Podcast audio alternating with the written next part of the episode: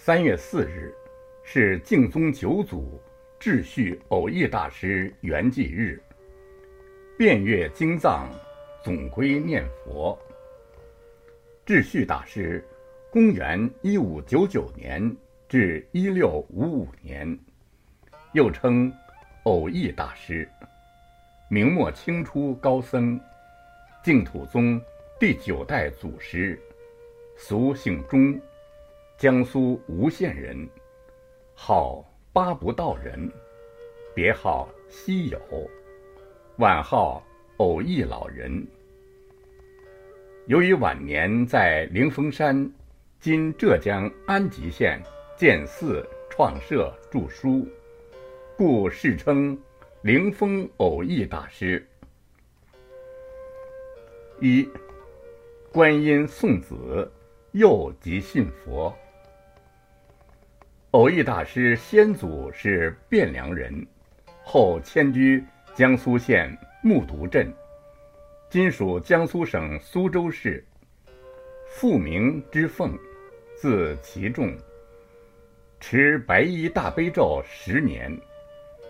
母金氏名大莲，梦观世音菩萨送子，于明万历二十七年五月三日。亥时生下偶益大师，因受家庭熏陶，大师七岁就如素信佛。十二岁时，以孔孟圣学期许，发誓灭佛道二教，并开始喝酒吃肉，作数十篇论著，批判佛教。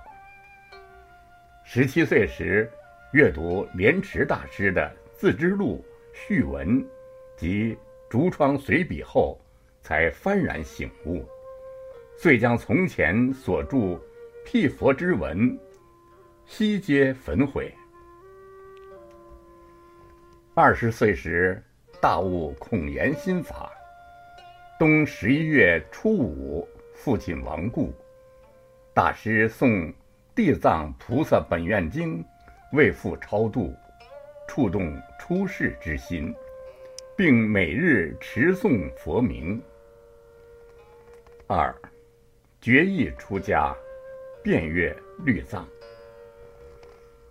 明熹宗天启元年，公元一六二一年，师二十三岁，听到《大佛顶首楞严经》中“世界在空”。空生大觉一句，心生疑团。疑大觉何以能生起虚空和空界？为解此疑团，决意出家，体究宇宙人生大事。二十四岁，于一月中三次梦见憨山大师，恳请上乘佛法。当时。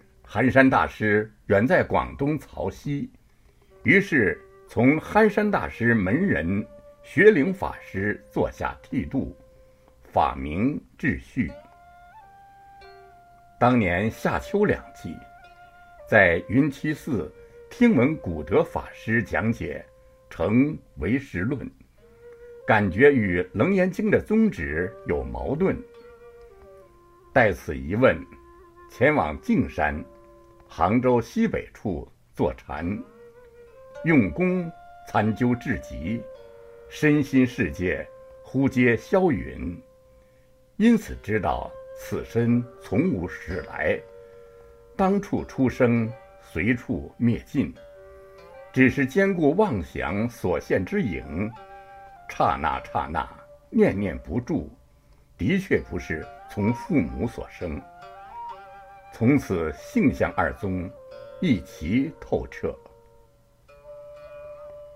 二十六岁，大师于莲池大师塔前接受菩萨戒，其后更加精进用功，遍阅律藏，精研佛法。二十八岁时，母亲病重，大师效法先贤，割自己臂膀之血肉。合药救治，虽孝感动天，依然不救。安葬母亲后，在松陵（今江苏吴县）掩观期间，大病一场，难以参禅功夫求生净土。两年期间，足不出户，一心修习，多次结坛闭关念佛，或持往生咒，发愿往生西方极乐世界。三，随缘著述，重新净宗。三十七岁后，偶益大师居无定所，于温陵、漳州、石城、胜溪、长水、新安等地弘化，随缘著述各种经论书解。四十九岁时，用九天时间完成了著名的。《佛说阿弥陀经》要解，将净土宗的教理发挥得淋漓尽致，堪称独步千古，深契佛心。特别指出，念佛原摄一切佛教，持名一法统摄一切宗教事理。印光大师仰赞曰。理事各真其极，为自佛说此经来第一注解，妙极确极。纵令古佛再出于世，重著此经，亦不能高出其上矣。偶益大师遍阅全藏，禅教律无不圆融，却总归在念佛一门。认为念佛法门乃方便中第一方便，了义中无上了义，圆顿中最极圆顿，并认为禅者欲生西方，不必改为念佛，但具信愿参禅及净土行，师身体力行，广学专弘，扭转当时。重禅意境之势，令连峰大山，净宗重兴。晚年更是一心求生善养，在自相赞云：“不参禅不学教，弥陀一句真心要；不谈玄不说妙，数珠一串真风调。由他讥，任他笑。”面不晨曦意不掉，昼夜称名是福旺，专待慈尊光里照。玄之廉恶已标明，请君同上慈悲泽。四，临终事急，继后献瑞。清顺治十年冬。大师事急，嘱咐弟子将其遗骨火化后，卸骨及粉分施给飞禽与水族鱼类，与众生广结西方净土之缘。第二年，公元一六五五年正月二十一日午时，结跏趺坐，向西举手，安然而逝。世寿五十七岁，僧腊三十四年。圆寂三年后，弟子们准备依法火化。打开龛臼，发现大师肤作巍然，发长覆耳，面貌如生。火化后，牙齿全然不坏。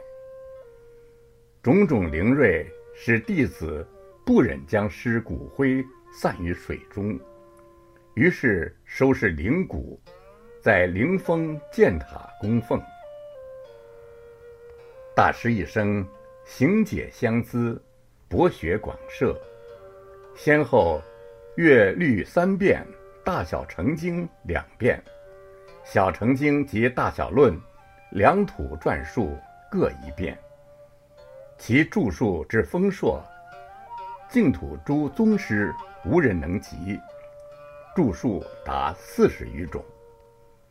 净宗著述主要有《弥陀要解》《灵峰宗论》，以及大师亲选的《净土十要》等。大师的净土思想，既继承了历代诸祖净土理论的精华，又独具慧眼，阐发前人所未发，将净土理论发挥得登峰造极。所著述的《佛说阿弥陀经要解》，更是千古之绝唱。其对净土宗的论述及对念佛法门的阐述。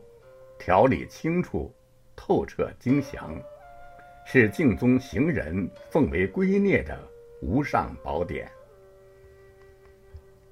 偶益大师平生精勤笃实，虚怀若谷，慧解超群，持戒精严。世寿虽不算长久，但其对净宗的影响，在历代诸师中独树一帜，极其深远。其功绩将永远为净宗学人及佛教行者所缅怀。最后，以印光大师的赞颂，来表达我们对偶一大师的崇敬之情。宗成教义两融通，所悟与佛无异同。惑业未断，犹披气。经语则化气前功，由此立修念佛行，绝欲现生出凡龙。苦口切劝学道者，生息方可济大雄。